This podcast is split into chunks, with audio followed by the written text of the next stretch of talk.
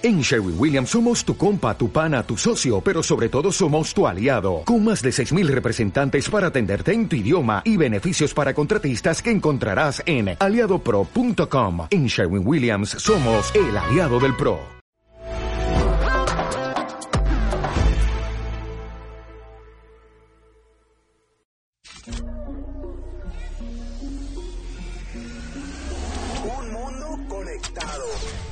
De ojos vigilando. Usando la nube. Candados que se rompen. Hackers blancos y negros. Cyberinteligencia. Cyberseguridad. Cybersecurity News. Esto es Cyber Coffee.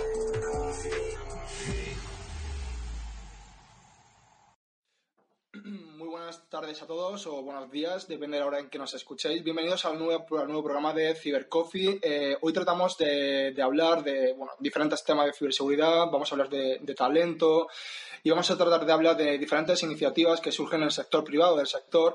Y para ello hoy tenemos a José Manuel Ábalos, que es eh, Cybersecurity Business Manager en Eleven Paths. Buenas tardes, José Manuel, ¿qué tal? ¿Qué tal? Muy buenas tardes. Bueno, como, como comenzaba hablando, eh, vamos a hablar en primer lugar de, de, talento en este sector, porque se habla mucho de que el talento en ciberseguridad escasea, otros no piensan tanto esa, esa opinión. Eh, tú también, como joven eh, que te dedicas al sector de la ciberseguridad, eh, explícanos un poco cómo ha sido tu recorrido hasta aquí.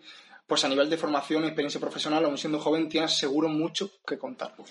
¿Qué tal? Pues sí, pues sí, conozco de cerca bien el, el debate de que existe talento Sí, y no, ¿no? está bien pagado, o no hay talento y está mal pagado. ¿Por qué se fuga también? Exactamente, existe, es una realidad, pero bueno, son condicionantes del sistema de mercado que tenemos de, de empleo en nuestro país y la acuciante crisis que hemos pasado y bueno, es un cúmulo de circunstancias que bueno, que la realidad, la realidad como bien indicas es esa, eh, falta gente, faltan manos y los que están trabajando se nos van, porque Mm. también falta reconocer ese talento de una Claro. manera económica, o no tanto ya económica, sino también que ofrezcan buenos proyectos. La gente Sí. pide buenos proyectos y la verdad que eso es, es, es un valor añadido que tenemos que buscar a la hora de reclutar a perfiles profesionales. Eh, mi, mi trayectoria profesional es un, un tanto dispar, porque yo me inicié con 20 años, hice una formación profesional tan denostada en nuestro Sí. país, que parece que la FP como que no, no tiene ese valor de digamos título universitario, ¿no? Pero- exactamente pero es pero, al contrario, ¿eh? pero necesitamos manos técnicas Sí, muy sí, técnicas sí. y la verdad que están muy bien valoradas en algunos sectores y nichos de mercado Eh, hice administración de sistemas informáticos y bueno lo mío es, es, es un vía crucis en cuanto a los estudios porque luego me decanté por el tema, el tema más psicosocial, me Sí. metí a, a temas de, de educación, de psicopedagogía, de psicología social, bueno, un montón de cosas, un cúmulo, sí. Mientras estaba estudiando en la universidad ese, digamos, es- esa línea ¿no? de ciencias sociales, eh, seguía a modo de autónomo pues montando páginas web, Sí, cacharreando, bueno, pues más por hobby que, para, que, que otra cosa. ¿Qué pasó? Bueno, pues una vez que terminé mis estudios, eh, pasa que, que necesitan manos en muchos campos. Necesitaban manos, se estaba abriendo una nueva línea de perfiles profesionales que eran los analistas de inteligencia. Vale. Entonces tuve la gran suerte de poder eh, aprovecharme de una beca de trabajo en el Centro de Análisis y Prospectiva de la Guardia Civil, la Dirección General, y allí pude aprender el oficio de analista de inteligencia. Ahí fue mi, mi toma de contacto con herramientas, digamos, de OSINT, ¿no? Tan de moda. sí, de- tan de moda. de monitorizar un poco pues, pues toda la información que hay de fuentes abiertas y luego pequeñas informaciones que nos pasaban unidades de la policía judicial, o sea, de policía judicial de guardia civil pero bueno eso está Sí. y de eso no podemos hablar pero bueno eh, ese fue mi, mi, mi toma de contacto y luego pues nada eh, pegué el salto a un perfil que se está demandando muchísimo, que es el analista de ciberinteligencia. Claro. Entonces, eh, más o menos encajaba. ¿Por qué? Pues volvemos al punto de origen. Faltan manos, falta personal cualificado, falta mm, mm, eh, personas que, que conozcan eh, eh, herramientas, procesos y, y, bueno, un poco todo eso. ¿Qué pasa? Que, que, que no vamos a... va- Van a seguir faltando personas porque si van apareciendo nuevas herramientas y nuevas necesidades de desarrollo, no va a haber gente que sepa y tenga esa expertise. Va a ser un tema bastante complejo de aquí a futuro, ya no tanto inmediato, que ya es una realidad, sino a largo plazo. También es cierto que, que sí, que, que, los pocos que, conocen y tienen el expertise necesario eh, se nos están yendo. ¿Por qué? Pues porque no se les está dando... ¿No se les valora quizás demasiado o no encuentran el proyecto que, buscan? Exactamente, es una, es una mezcla de, un poco todo, ¿no? O sea, eh, eh, talento hay en España, sin duda, sin duda. Pasamos de una sangría de fuga de talento impresionante durante la época de la crisis. ¿Qué pasa? Que ahora faltan manos, faltan muchas manos. Ya no hablo en el tema de ciberseguridad, sino en el tema de IT en general. O sea, faltan manos en todo, en todo esto de la transformación digital, porque es que realmente no hay personal cualificado para cubrir todos los puestos.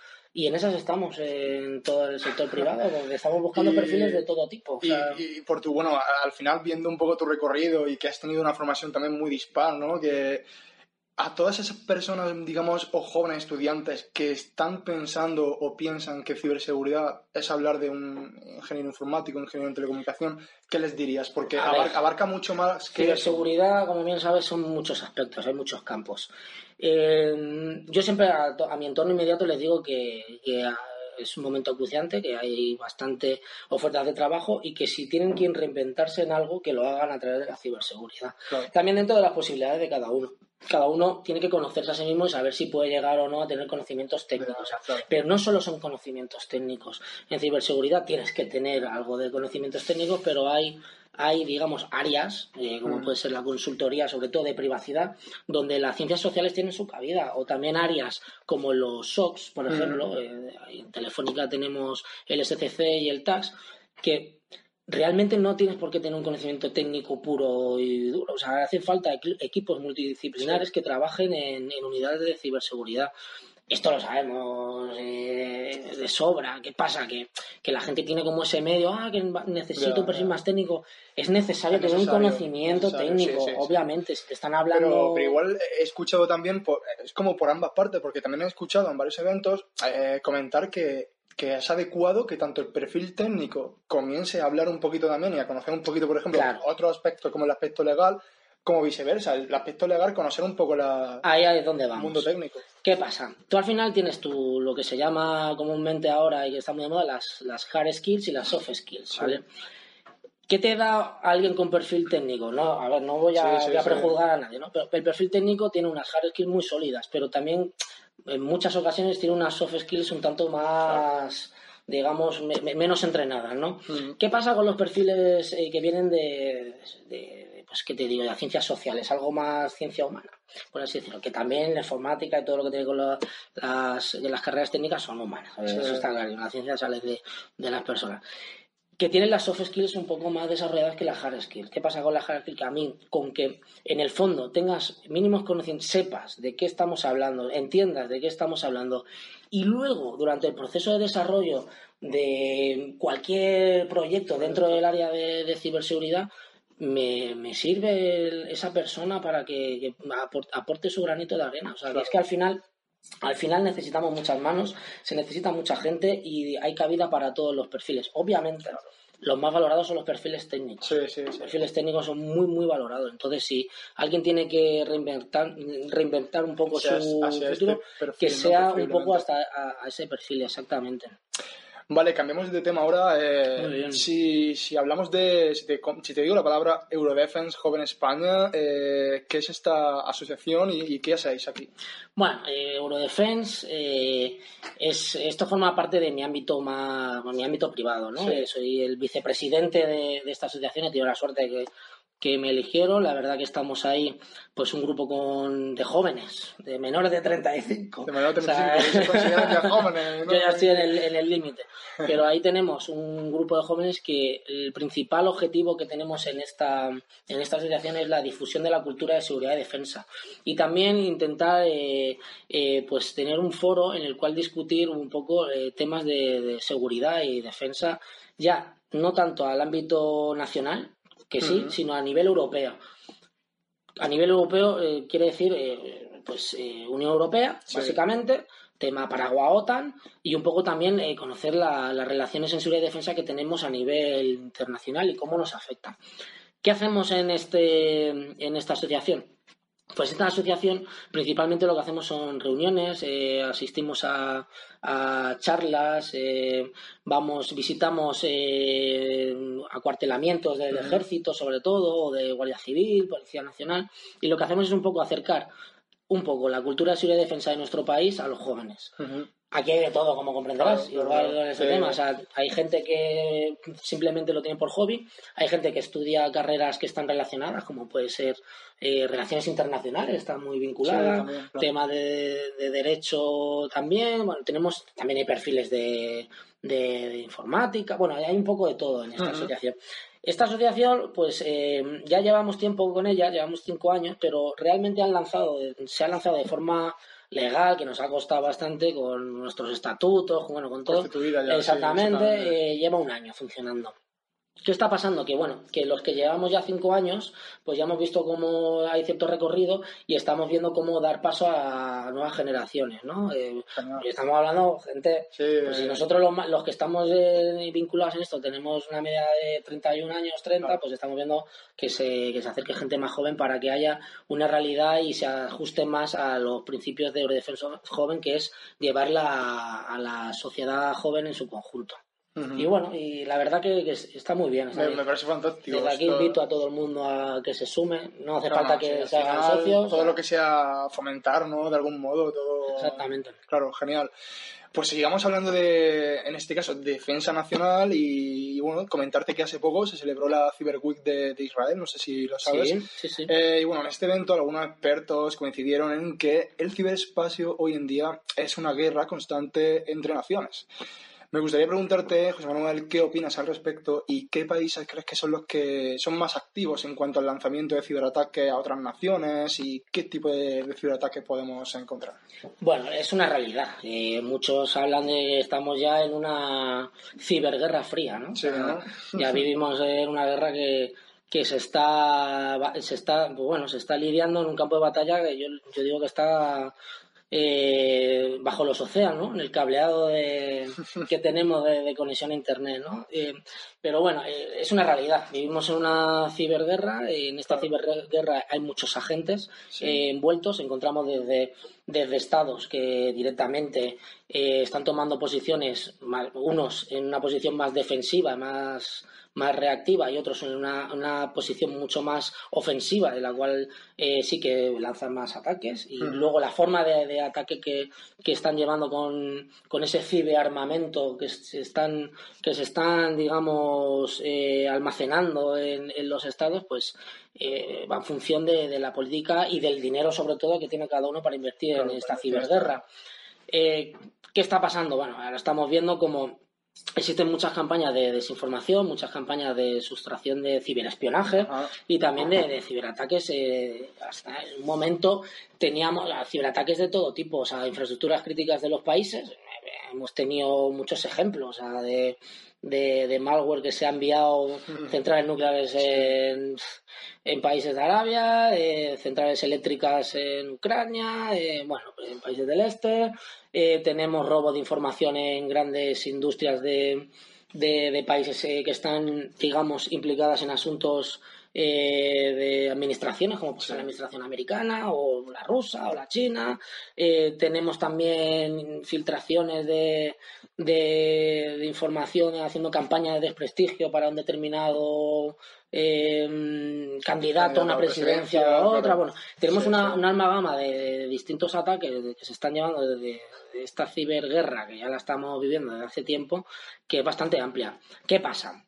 Aquí pasa una cosa, aquí el que el que más pasta tiene, el que más dinero tiene, pues puede generar y contratar eso que le llaman, le llaman la zona gris, ¿no? La, zona en la cual eh, un Estado coge y contrata a unos mercenarios o a una PT, o como quieran O sea, estamos pasando el, modelo físico de la antigua, de la forma de guerrear a la antigua usanza al, al, cuarto dominio que le llaman, ¿no? Que es el ciberespacio, ¿no? Entonces, eh, hay distintas modalidades de ataques, hay distintas formas también de defensa y queda muy diluido eh, la pertenencia o la autoridad de quien lanza ese ataque, ¿no? Eh, aquí entran en juego temas como la, la guerra híbrida que le llaman, ¿no?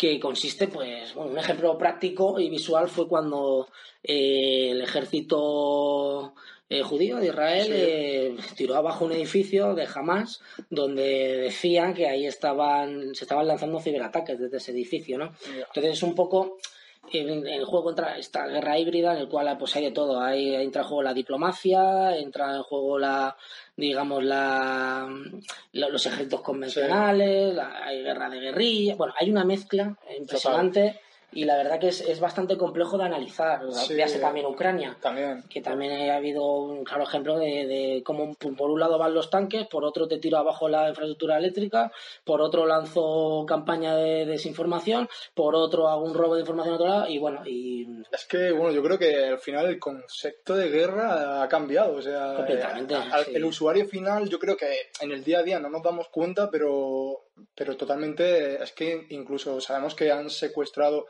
eh, las ciudades completas en Ahora, Estados Unidos, sí, eh, sí, sí. se- es que se puede conseguir mucho eh, con un ciberataque.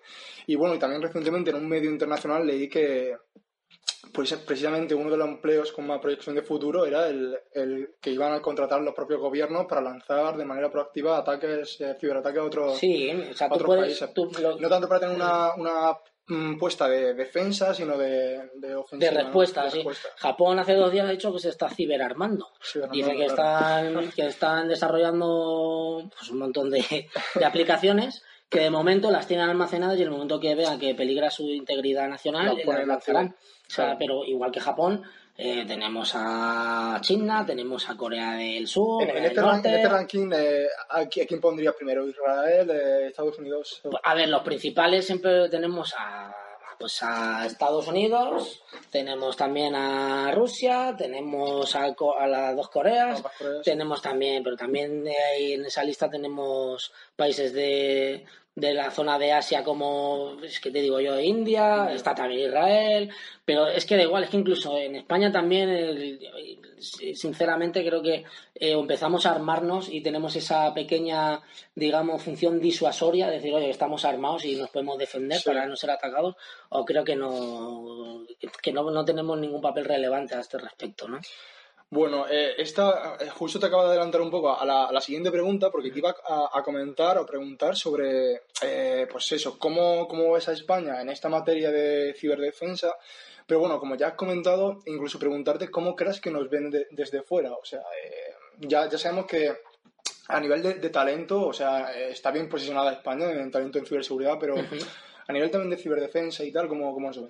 Pues a ver, eh, nosotros estamos, eh, vamos un poco a, al rebufo de, Ya, ya, de de países de países. nuestro paraguas de la OTAN, como puede ser Estados Unidos o, o Gran Bretaña, Francia, pero estamos haciendo los deberes, estamos Sí. haciendo los deberes.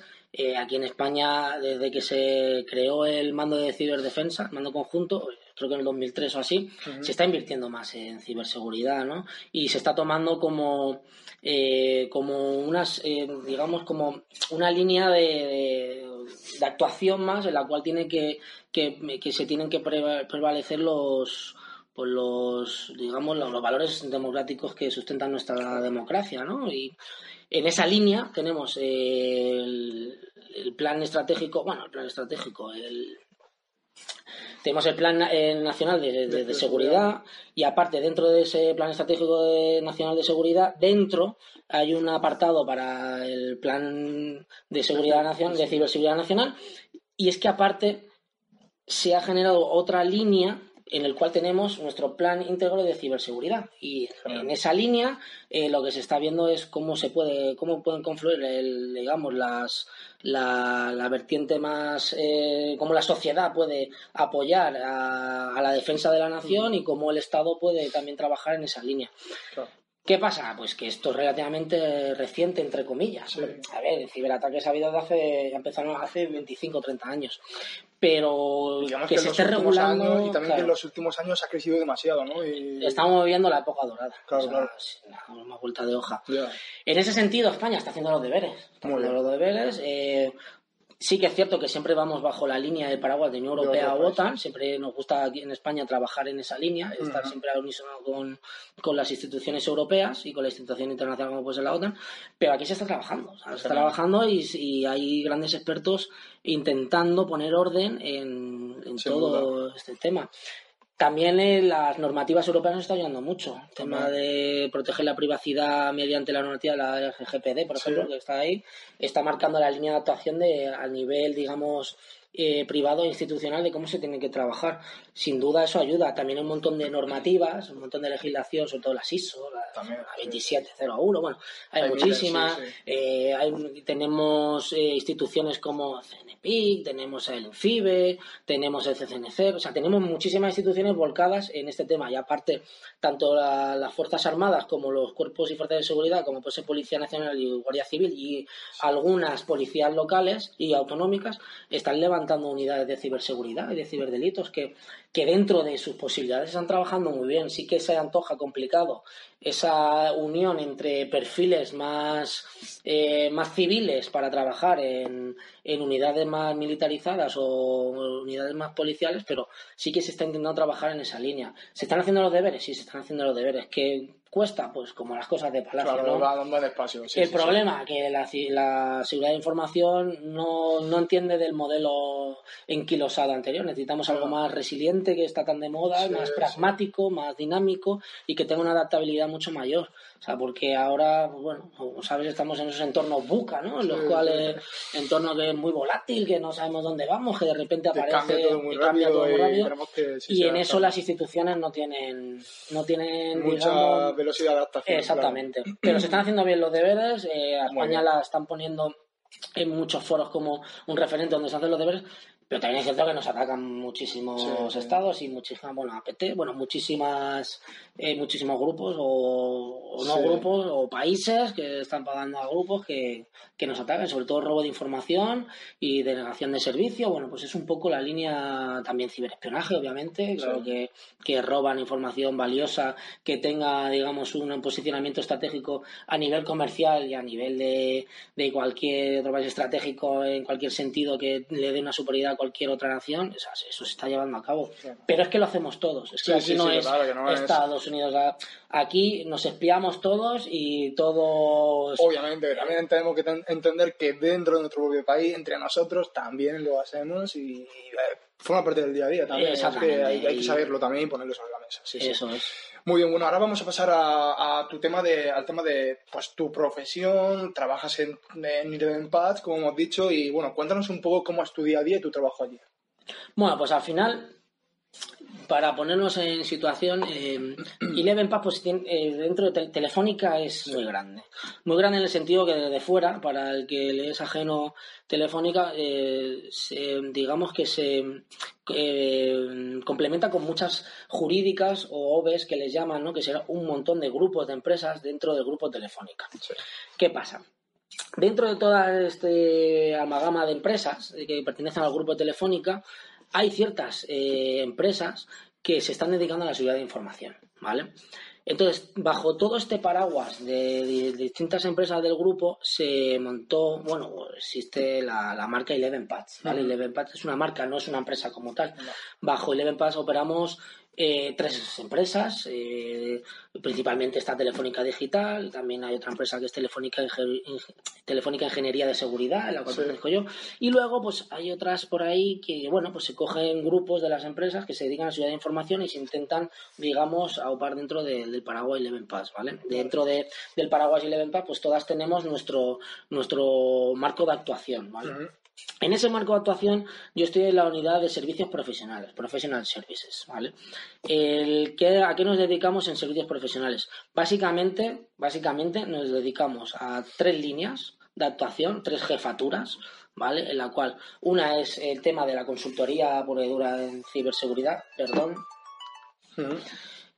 Otra línea de servicios, en la cual estamos trabajando con, con el tax, ¿vale? Y una tercera línea, bueno, no sé si llamarle tercera línea porque está el, la de servicios, la de la de consultoría y la de oficinas técnicas, ¿vale? Esa de oficinas técnicas es la que más eh, proyección está teniendo, básicamente porque lo que hacemos es eh, aglutinar unidades, una unidad de personas con distintos perfiles de, en temas de ciberseguridad, que lo que hacemos es llevarlos a, trabajar o, o, al cliente o tanto externo de las, de las empresas de Telefónica como, o sea, perdón, interno de las empresas internas de Telefónica como externo de, empresas de, fuera, ¿vale? ¿A qué nos dedicamos?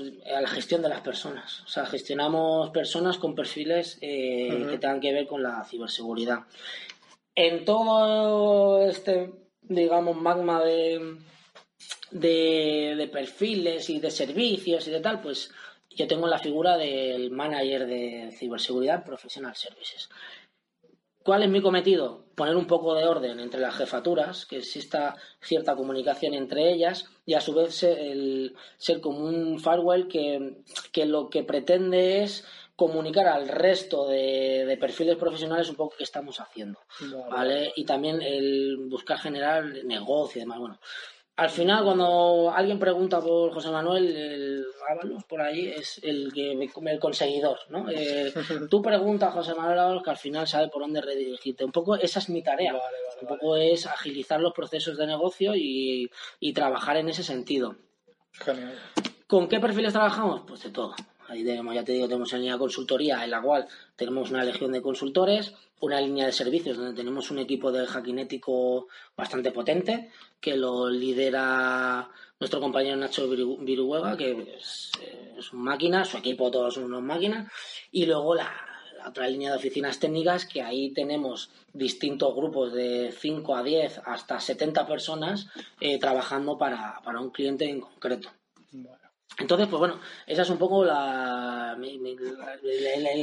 situación en la que veo. Trabajar con personas, que eso es lo, que mola. Exactamente. Muy bien, pues eh, recientemente eh, habéis presentado también en Eleven Patch, eh, en vuestra marca, el programa CSE, que es Chief Security Envoy. me gustaría preguntarte en qué consiste, ¿no? Y, y cuántos expertos eh, habéis seleccionado.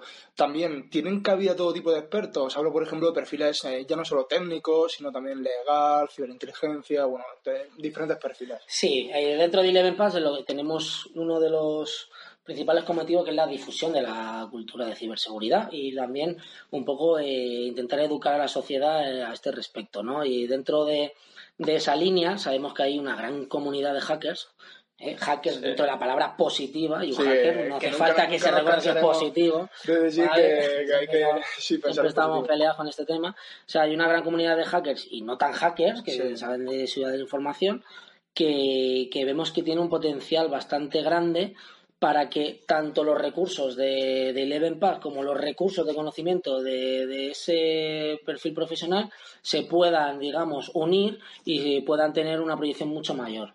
Entonces, dentro de, de Eleven Path tenemos dos líneas. Tenemos los CSA, que los CSA sí que son envasados, que son propios nuestros de, sí, claro, que sí que, que no, no, tanto internos, también hay perfiles freelance, pero que pertenecen a, de alguna manera, pertenecen a Eleven Path. Y luego eh, han abierto este tema de, de, los CSE, en el cual tienen cabida todo tipo de, perfiles, ¿vale? Y, proyectado no solo a personal interno de Eleven Path, sino también a personal externo de, de Eleven Path, en el cual desde Eleven Path le vamos a dar una difusión y vamos a dar un altavoz mucho mayor a ese CSE que si no fuera con el paraguas Eleven Path, ¿no? Entonces, ¿qué perfiles se están pidiendo ahora? Ah, de momento se están pidiendo perfiles muy técnicos, eso sí es cierto pero muy técnicos de cualquier área. O sea, me vale cualquier área de, de, de hacking ético, a tema de, pentesters, a tema de comunicaciones seguras. Bueno, tenemos de todo. O sea, ahora entra ahí. Eh, muchísimos perfiles, pero con cierto nivel técnico y el cual ese perfil se vea con, ganas de, participar en esa labor divulgativa, tanto en asistencia a foros, a eventos, eh, pues a cualquier tipo de, de este tipo de actos y en el cual se, se ve interesado de ir bajo el paraguas de Path, que luego desde el Path lo que, lo que vamos a hacer es proteger a proteger, bueno, ofrecer una serie de ventajas que se pueda se pueda coger este este perfil, ¿no? Entonces, si ¿Cuáles, son, ¿Cuáles son algunas de estas ventajas que ofrecéis al, que entra dentro de vuestro programa? Principalmente la difusión. Eh, reconocimiento eh, a nivel privado desde la unidad de ciberseguridad telefónica del Path y ya no solo eso, sino que lo que vamos a hacer es lanzar su perfil a, pues, eh, en distintas áreas de, negocio. tercero, si mm, desde Eleven Pass se organizan eventos que no están abiertos al público, los CSE tendrían cabida y podrían, eh, digamos, beneficiarse de, de, esos, digamos, eventos que montemos de forma interna. Y bueno, pues es, un poco, esos son los más característicos, hay muchas más ventajas, pero bueno, desde aquí animo, en la página web hemos puesto una, una dirección de email en la cual si uno se siente que puede ser CSE, eh, se puede apuntar y que exponga los motivos y una vez ponga los motivos pues eh, hay un comité detrás eh, que decidirá si al final puede ser parte de este equipo de, de CSS. Creo que en la actualidad hay unos 7 u 8, ¿vale? Pero seguramente se vaya ampliando. Y ya no solo se amplíe el tema de perfiles técnicos, sino que también vaya a perfiles más más orientado a la seguridad de información, temas de privacidad y demás. Pero bueno, no sabemos si coger a esos derroteros. Genial. Y ahora, eh, bueno, vamos a cambiar también otra vez de tema. Eh, y se habla mucho también de la necesidad de, una colaboración mayor entre la industria. Eh, bueno, tú, pues trabajando a nivel interno, pues harás muy bien tu papel de comunicar entre ambas partes, diferentes profesionales. Y si esto lo, lo, extrapolamos un poco a las diferentes, los diferentes roles y perfiles que encontramos en la industria, ¿Crees que los ciberdelincuentes colaboran mucho más entre ellos que lo que nosotros estamos colaborando entre nosotros ahora mismo?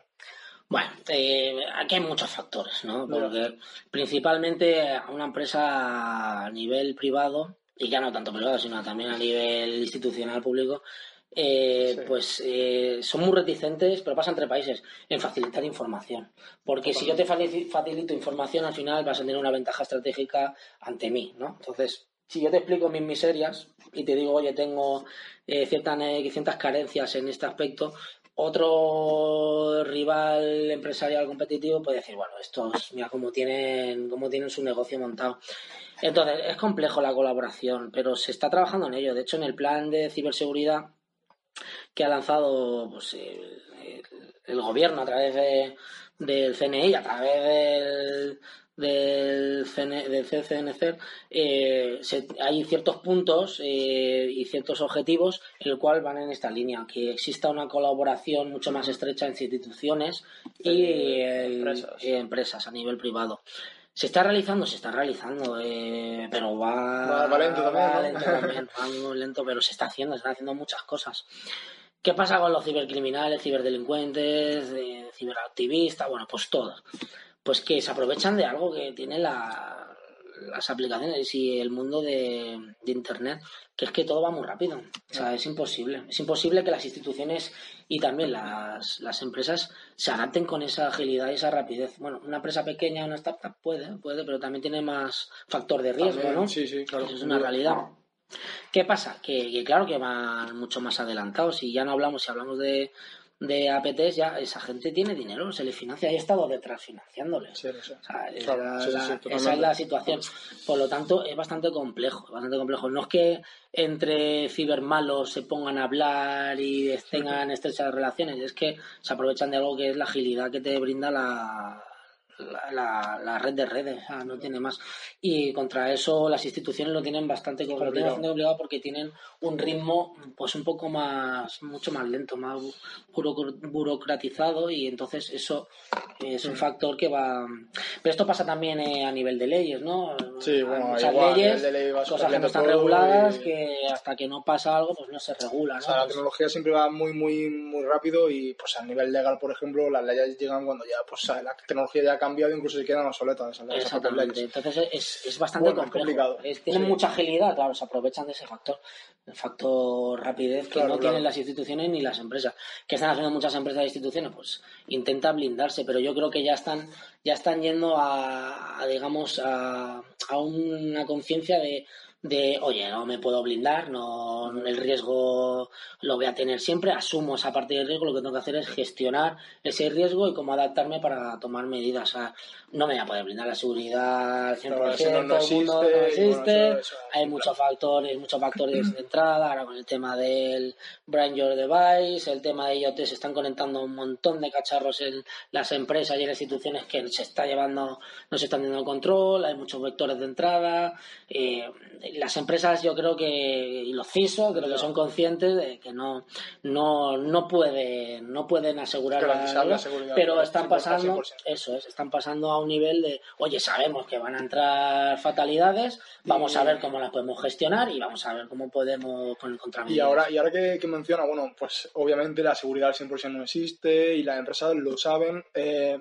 y ahora últimamente está saliendo también un producto en el mercado de la ciberseguridad eh, y que los expertos dicen que va a tener mucho auge en los próximos años, que es el tema del ciberseguro. Eh, es decir, un, un producto que entra ya, no solo cuando ya pasa el ataque, sino también eh, eh, de manera preventiva, ¿no? ¿Tú cómo ves el tema del ciberseguro? No sé si tienes algo de... Mira, aquellas empresas que sufren un ciberataque y empresas un, ciber- un ciberataque bastante bastante profundo eh, tiene una media de 6-7 meses de vida, acaban muriendo. ¿vale? También es un poco de cómo tienen elaborado su modelo de negocios. Al final mi modelo de negocio está todo orientado a la red y mis aplicaciones están todas orientadas a la red y al final eh, me tumban mi modelo de negocio, pues eh, es normal que acaben muriendo. Entonces, los ciberseguros, eh, esto eh, ya el año pasado se empezaba a hablar, eh, han empezado a, a- las aseguradoras están viendo que hay un nicho de mercado, están viendo que pueden proteger algunos aspectos y que pueden llegar a- hasta ciertos aspectos, pero también están haciendo muchas exigencias y están auditando muchísimo a las empresas y están pidiendo un montón de requerimientos en el Y, cual y el antes problema, de y el problema es que tampoco hay un para ello, digo, para el tema de las aseguradoras, que no tienen un historial de, pues mira, el número de, porque las empresas, como te he dicho antes, pues tampoco dan la información eh, cierta de cuando sufren un ciberataque. Es un poco complicado también para, para ellas, ¿no? Ahora, por suerte, eh, hasta, hasta la llegada del RGPD, Bueno, eh, te sí, podías, sí. podías engañar mucho más y podías tenerlo escondido. Pero ahora en 48 horas tienes que informar tanto a tus usuarios como a las instituciones y tienes que poner sobre la mesa eh, qué, qué es lo que ha pasado y cómo ha pasado. A ese respecto, las aseguradoras, ciberaseguradoras, se van a curar en salud, obviamente. Sí, sí, van a exigir antes, sí. pero como un seguro médico. Eh, como te hacen un chequeo seguro. previo y dicen, "Ay, que usted ya tiene, viene con una tara por defecto. Claro, claro, o, pero pone- o me la arregla o yo llego hasta aquí y eso no se lo cubro. Pues eh, al final pues harán, eh, van en esa línea. Que es un nuevo paradigma de modelo de negocio, claro, antes no había ciberseguros. Eh, las, eh, están viendo que hay nicho de mercado y también las empresas, eh, dentro de esa posibilidad de poder acogerse a un seguro en temas de seguridad de información, va a venir muy bien porque les van a dar cierta tranquilidad. Sí, pero sí. esa tranquilidad tiene unos deberes y tiene unos requerimientos que tendrán que cumplir y tendrá una serie de, de ítems, parámetros en los cuales si no los tienen eh, superados no van a poder aprovecharse del ciberseguro. Sí, porque es que, bueno, yo, yo ya por, por experiencia, ¿no? De- por haber hablado también con, con algunos aseguradoras y demás, es que incluso le llega algún potencial cliente que le pide un ciberseguro y, y le pregunta, oye, pero tenés aunque sea un antivirus. No, no tengo nada. ¿sabes? Claro, pues O sea, esas- es que ahí tienen que cumplir una serie de requisitos. y- Eso es, en esa pues tiene una labor de auditoría impresionante. Las Claro, sí, aseguradoras tienen otra línea de negocio en la cual, mira, yo te hago una auditoría, te digo cómo estás, te implanto todos los, digamos, todas las necesidades y luego te vendo el seguro. Claro, o sea, claro, claro, claro. al final tienes ahí pues un nicho de mercado bastante potente. Y no está mal pensado, no está mal pensado porque eso ayuda a que haya una higiene dentro de todo nuestro tejido empresarial en cuanto a temas de seguridad de información y sobre todo de privacidad y sobre todo que protejan a, a sus clientes y a los usuarios que al final somos quienes pagamos todo esto, ¿no? Y no, yo no lo veo mal, ¿eh? O sea, esto es algo que... ¿Qué tal también con el tiempo, está todo un poco, un, poco, un poco verde, ¿no? Porque, bueno, o sea, también las propias aseguradoras, los profesionales que se dedican al sector, no están acostumbrados también a, a este ámbito, incluso los, los que tienen que vender el ciberseguro y les mandan venderlo, no saben muy bien qué es ni cómo venderlo. Al final es lo que dices, hacen falta, que- pero volvemos al tema principal, hacen falta profesionales, hacen Ah, falta sí, sí, expertos. sí, claro. Y ya no solo de un ámbito o un área, sino que tengan una capacidad un tanto transversal en, para trabajar en distintos, en ponerse distintos gorros. Al final, eh, la, propia marcha de el nuevo paradigma de, trabajo es que ya eres multitarea, ya no me sirve que seas solo técnico. Eh, oye, necesito que, también sepas de leyes, que también tenga unas capacidades psicosociales, digamos, un, poco avanzadas en cuanto a la relación, eh, que te adaptes al modelo de la empresa, que pues lo de siempre, ¿no? que, que valgas para al final para hacer de todo. Entonces, un poco en esa línea se está se están mirando los perfiles. Muy bien, bueno, pues eh, de verdad una, una, charla muy interesante eh, contigo. Eh. Sí, hemos hablado de muchos temas diferentes y bueno, una, una, visión. Al final todo, todo es transversal. La transformación digital en la que estamos envueltos eh, nos afecta a nosotros como personas y como usuarios. Y yo siempre lo digo, la transformación digital o es humana o no se va a dar. O sea, al final en el foco y en el punto de la transformación digital estamos las personas y somos las personas quienes estamos generando esa transformación digital. Por lo tanto, si no existe esa simbiosis, no existe esa reciprocidad, no, no se va a dar. O sea, al final no me sirve nada que me, que me montes una aplicación, que me des un ciber seguro, que me des... Si al final no protegemos y ni está adaptado a, al día a día de las personas. Entonces, por tanto, la ciberseguridad ya es algo transversal la, transformación digital, la seguridad de información la vamos a encontrar en todos los ámbitos de nuestra vida y es una realidad. Y ahí hay una labor de concienciación ¿eh? impresionante. Buen titular ese. Eh, y bueno, pues eh, ya bueno, vamos a finalizar con la última pregunta y la que te lanzo es ¿cómo ves el sector de la ciberseguridad en unos años? Pues bueno, yo creo que ha quedado medianamente claro, ¿no?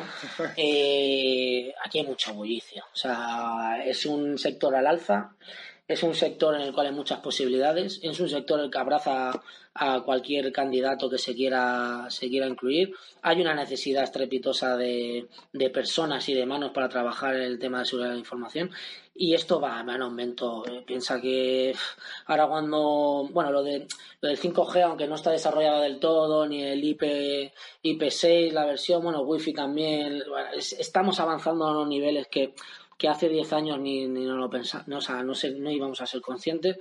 Y el sector de la ciberseguridad está muy, muy en el alza. Antes eh, lo que lo que teníamos era que estábamos montando muchas cosas para la red, no teníamos en cuenta el factor seguridad y ahora se está montando todo con una seguridad desde el diseño, cuesta mucho, es muy complicado, ahí está, bueno, los DevSecOps, bueno, pues una serie de de grupos de, trabajo en el cual se tienen que implementar la seguridad del diseño, que es bastante costosa, que ralentiza mucho de los productos, pero esto va a ser va a ser un caldo de cultivo para cuando entre el IoT con el 5G en su máxima expresión, porque vamos a tener muchos cacharros baratitos que no van a tener seguridad, que tampoco interese meter seguridad porque si no encarecen los precios de esos aparatos vamos a tener un montón de botnets, vamos a tener un montón de... O sea, esto... Va a ser un gran caos, ¿no? Esto... Se va, a se va a tener que poner un poco de orden y hacen falta muchas manos y muchos profesionales. Y yo no quiero ser pajo de mal agüero, pero bueno, tú lo sabes, cada día aparecen nuevas filtraciones, robo de información, ataques, eh, denegación de servicio en muchas empresas cuando no es una gran empresa, cuando no es una pequeña. Eh, aquí hay un tema que nos creemos que los cibermalos van solo a las grandes empresas o a estructuras grandes de, de, países. tenemos el problema de que nos creemos que yo, si soy autónomo, tengo una pyme, a mí no me va a pasar nada. es un poco también al contrario, ¿no? Exactamente. Ahí está el caso del ransomware que está pasando en Estados Unidos, que está que está secuestrando ciudades enteras. Que ya no estamos hablando de que secuestren tu habitación, van a secuestrar tu edificio, a tu vecino y a tus instituciones y a toda la ciudad. O sea, hay ahí Hace falta muchas manos y el sector de la ciberseguridad tiene, tiene muchísimo por hacer, muchísimo por hacer, pero es algo que no puede ir, no puede ir eh, en solitario. Necesita, necesita la ayuda de, muchos agentes de, de, la sociedad y de las instituciones para poder seguir trabajando, porque hace falta marcos regulatorios, hace falta también aunque no lo parezca, mucha psicología y, filos, y filosofía en estos temas y ya no ya me meto en tema de algoritmo, en tema de, de la IA que está a punto de caer, machine learning, o sea, tenemos un montón de cosas que en la cual eh, hacen falta conocimientos de un montón de áreas de, de la sociedad, o sea, ya de la sociedad, sino de, de, la propia humanidad, como así decirlo, sin perder la perspectiva de, de, una visión occidental. Ojo, que lo que pasa aquí, no seamos provincianos, que lo que pasa en Europa y en Occidente, y bueno, y también en, en parte de Asia, no quiere decir que esté pasando en, en otros países de, de, del globo. O sea que yeah. aquí eh, se mezclan muchísimas cosas, es bastante complicado y hay muchísimo trabajo por hacer. Es un, ya te digo, un sector que está en plena alza, se necesitan manos y hay muchísimo, muchísimo, muchísimo por hacer. La verdad es que da un poco de vértigo, un poco de vértigo porque abarca tanto, es imposible estar en todo, imposible. Eh, si tengo que mandar una recomendación a las personas que sean muy buenos en dos o tres campos de la ciberseguridad, si puede ser en uno mejor, pero es imposible estar en todo, imposible. Imposible claro. porque avanza a una velocidad espantosa. Y es muy amplio. Y es, muy amplio, es, muy, amplio. amplio. Así muy bien, pues muchas gracias ¿eh? por tu tiempo, José Manuel. Encantado de charlar contigo. Un y placer, espero verte pronto. Un placer que me hayáis invitado. Y a todos los oyentes, pues nada, muchísimas gracias por escuchar.